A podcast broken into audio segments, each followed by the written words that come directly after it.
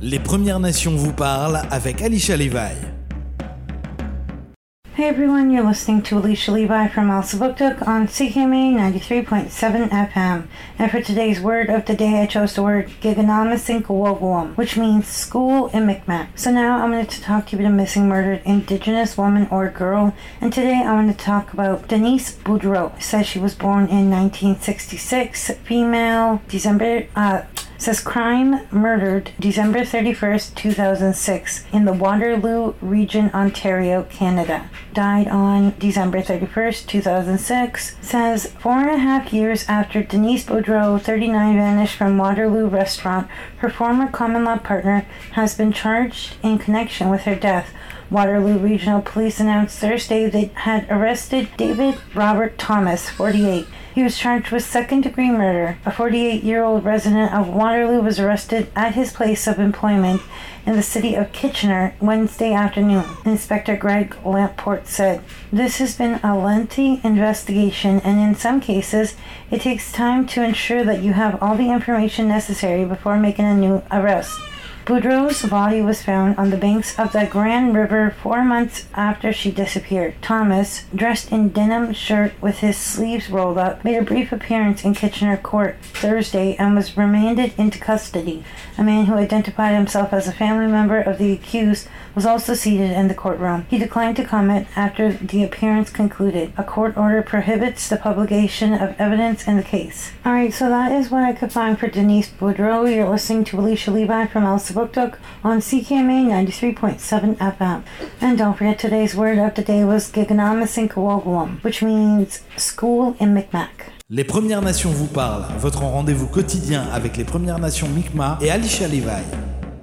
And welcome back. You're listening to Alicia Levi from Elsipogtog on CKMA 93.7 FM. And don't forget today's word of the day was Gaganama Sinkawoguam, which means school in Micmac. So now I wanted to talk about a missing murdered indigenous man or boy. And today I want to talk about Kashiush K. Stonechild.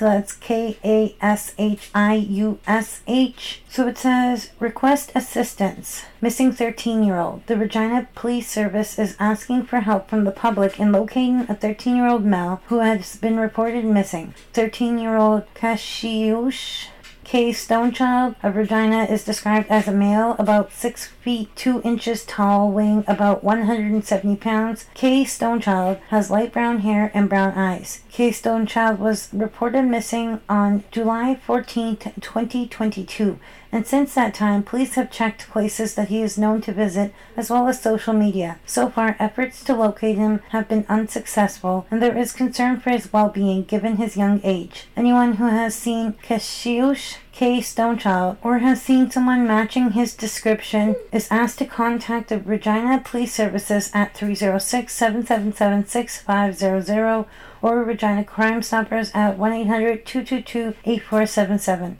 The Regina Police Services thanks the public and media for their attention to this matter. Alright, so that is a case of missing Kashiush Stone Cade Stonechild. You're listening to Alicia Levi from Elsipogtog on CKMA 93.7 FM. And don't forget today's word of the day is Geganamasinkawoguam, which means school in Micmac. Les Premières Nations vous parlent avec Alicia Levi. Hey everyone, you're listening to Alicia Levi from Elsipogtog on CKMA 93.7 FM. And don't forget today's word of the day was Giganamasinkawoguam, which means school in Micmac. So now I wanted to talk to you about a little bit of indigenous news and it says Unmarked Graves Progress Report outlines the major concerns about access to records, lands, funding. Special interlocutor Kimberly Murray releases progress report. Just months into her mandate, the special interlocutor for missing children and unmarked graves associated with residential school says major concerns about access to records, lands, and funding have been expressed by residential school survivors, families, and communities. That's according to a progress report Kimberly Murray submitted to the Justice Minister David Lametti on November 10th. I don't think there's anything surprising in the report, said Murray, who is Kanien'kehá:ka from Kanesatake, Quebec. It's what everyone's been saying for the last year about the barriers and concerns that everyone's facing. But some of the things that communities are investigating are quite shocking. Murray was appointed by the federal government in June with a two year mandate to provide recommendations for a federal legal framework for the treatment and protection of burial sites of children at former residential schools. Since beginning her mandate, she hosted a national gathering that brought over 300 attendees to Edmonton in September and has met with several communities that have embarked on searches of their own. Murray said that through these conversations, it's clear major barriers is accessing records from institutions like Library and Archives Canada, the National Center for Truth and Reconciliation, and church entities. There is a real need for this open access to records, said Murray. It's quite clear that there's a lot of lack of knowledge of how to access some of the information so that they can find their loved ones. Murray said there is a need for more transparency and information on how to access records in a timely fashion. The delay in getting the records is really not acceptable, she said. Communities have been waiting months and months to get access to the records. The delays are something Raymond Frogner, head of archives at the National Center of Truth and Reconciliation, knows all too well. He said after the discoveries of unmarked graves at former residential school sites last year, the center has been inundated with requests. There is currently a backlog of 450 inquiries for individual sur- survivor sets of records, and they are also working with over 35 communities across the country that are doing unmarked burial research. We know for a fact that the number is going to at least double within the next year, said Frogner. We've hired more staff to deal with the backlog, and we continue to hire more staff, those are our challenges and we continue to get more record, records to respond to the inquiries from across the country. According to Murray's report, there are calls to establish a commission of inquiry or a tribunal to prosecute individual perpetrators and hold institutions accountable. The International Criminal Court can't hear matters related to the deaths associated with residential school as they occurred before the court was created. Moving forward, I'm going to be having some roundtables and bringing international experts together about other possibilities that could exist, said Murray. Conducting searches at sites owned by corporations or private landowners is another concern. Murray's reports that in some situations, federal, provincial, and municipal governments are not taking active steps to protect, to protect sites from development or to support access. We're seeing that communities are hiring lawyers to deal with these situations, said Murray. That brings up another concern as there are restrictions on what federal funding can be used for. Legal advice is excluded. Insufficient funding was also a concern when it comes to long-term funding for wellness supports. Lametti said, state, said in a statement to CBC News that he was reviewing the report. We must seek justice for all children who never made it home, and we are committed to working with First Nations, Inuit, and Metis survivors, families, communities, and leaders to ensure this is done, he said. He said they've had frank and productive discussions with Indigenous leaderships about next step and support communities and survivors. Our government is committed to working with affected Indigenous communities across Canada to protect graves and burial sites using all available measures, including the criminal law, he said. Murray's office will host another gathering in Winnipeg next week on the topic of addressing trauma in the search and recovery of missing children. Gatherings are also planned for Vancouver in January on Indigenous data sovereignty and for Toronto in March on upholding Indigenous law. The work is bringing community members together, and communities have, are having very difficult conversations. Survivors are starting to talk to each other and talk to their children and their grandchildren about what happened to them. That is really important for healing. So, that was just a little Indigenous news I wanted to share with you that's affecting a lot of communities for Indigenous people. You're listening to Alicia Levi from Elsipogtog on CKMA 93.7 FM. And don't forget today's word of the day is Geganamasinkawogwam, which means school in Mi'kmaq. Les Premières Nations vous parlent, votre rendez-vous quotidien avec les Premières Nations Mi'kmaq et Alicia Levi. And we are back once again. You're listening to Alicia Levi from Elsipogtog on CKMA 93.7 FM. And don't forget today's word of the day was Giganamasinkawogwam, which means school in Micmac. So I wanted to talk to you about a bit of indigenous news from out in Montreal. And it says at least 22 indigenous women underwent forced sterilization in Quebec from 1980 to 2019. Researchers call on province to recognize existence of systematic racism in Quebec. Researchers at Quebec University collected the stories from more than 35 First Nations and Inuit women who recounted their experiences with forced sterilization and imposed abortions in Quebec, a practice that had not yet been studied in the province. Of the 35 accounts in the report released today, there were 22 cases of forced sterilization of Indigenous women in Quebec since 1980.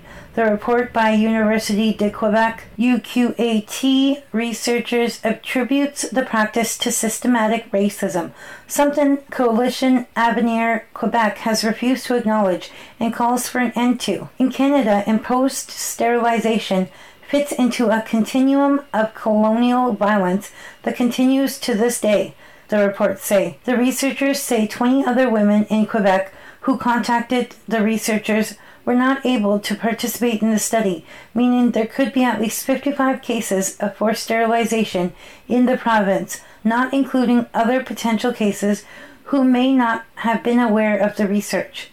The women are from five nations and communities, including Atikamekw, Innu, Anishinaabe, Eeyou, and Inuit.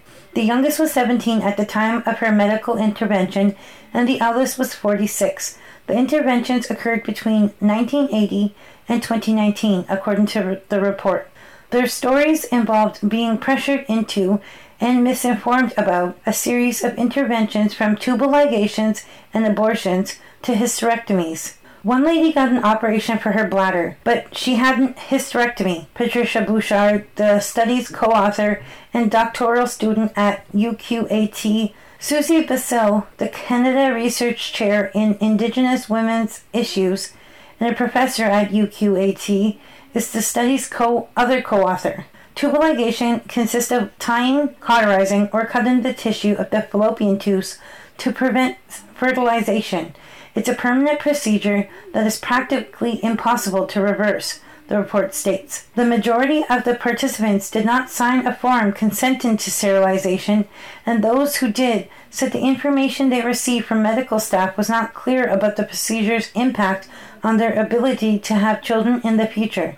The report says that the most recent example of imposed sterilization was in 2019. In addition to having their bodies and rights violated, some participants reported side effects of trauma as a result of the procedure, such as untreated biological disorders following a hysterectomy. The report said, adding that the trauma deepened the women's fear and distrust of the public health system. The city calls on the Quebec College of Physicians to immediately end the practice and also demands action from the provincial and federal governments. Quebec is the only province to have dis- declined to participate in a federal government initiative to examine the practices of forced sterilization after several women came forward with their experiences in Western Canada. The study by researchers at UQAT is the first in Quebec to document the forced sterilization of First Nations and Inuit women. It quoted several of the women interviewed, but did not name them in order to protect their identities. He said to me, I'm going to fix your problem once and for all. You already have three kids. I'm going to operate on you again. I'm going to clean things up in your belly. I didn't understand what he meant. He never said the word hysterectomy, one said. I developed an infection, and the surgeon went to see me only about three days after the surgery, and he said, well, while I was in there, I decided to take your uterus out, another reported. One woman said a doctor told her she would be undergoing a tubal ligation, to which she objected. He told me, Don't you think you've already had enough? It's enough. You need to stop there. All the children that you bring into the world will live in poverty. My God, she told the researchers. Others said they were repeatedly proposed sterilization and almost never given other options, whether it be for contraceptives or the treatment of reproductive issues or pain. Attempts by colonial states across the world to se- sever indigenous people's connection to their land and thus interrupt the transmission of knowledge about pregnancy and childbirth, together with the deliberate attempts to reduce the number of indigenous people through various means, are part of the explicit plan of genocide. The report stated Quebec Health Minister Christian Dubé and Indigenous Affairs Minister Ian Lafreniere reacted in a joint statement saying they would look into the findings. This type of situation reminds us of the urgent need to offer Indigenous people access to culturally adapted health care and services in a safe environment, their statement said. Ghislaine Picard, the Chief of Assembly of First Nations Quebec Labrador, called imposed sterilization a theft of Indigenous women's fundamental rights. This research has made it possible to reveal the high degree of colonial violence of an odious and little known reality stemming from genocide in a context as intimate as that of gynecological and obstetrical care for our First Nations and Inuit mothers and sisters, he said. So that was just a little bit of Indigenous news from out in Montreal. So this is not just something that happens in Quebec. It has happened in other parts of Canada, just not as widespread, I don't believe. Uh, it's happened in the States. It's happened to non natives. It's happened for sterilization is messed up, and it's happened right up until not long ago and honestly probably still happening. Alright, so you're listening to Alicia Levi from Elsa Elsipogtog on CKMA 93.7 FM. And don't forget today's word of the day was Geganamasinkawogwam, which means school in Micmac. And now I'm going to play a song for you called Aysanabee, A Y S A N A B E E. We were here.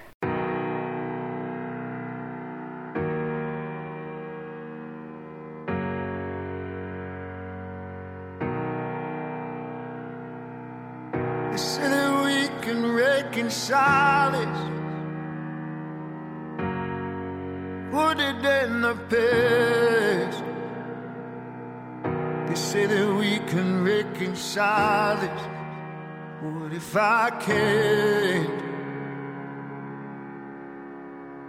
It's in my blood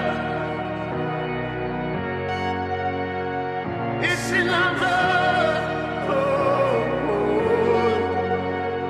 It's in my blood.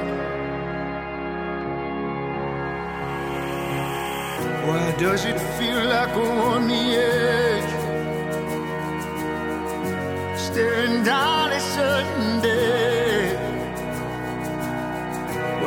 does it feel like the story ends before it starts? We were here in these fading memories, so we were here.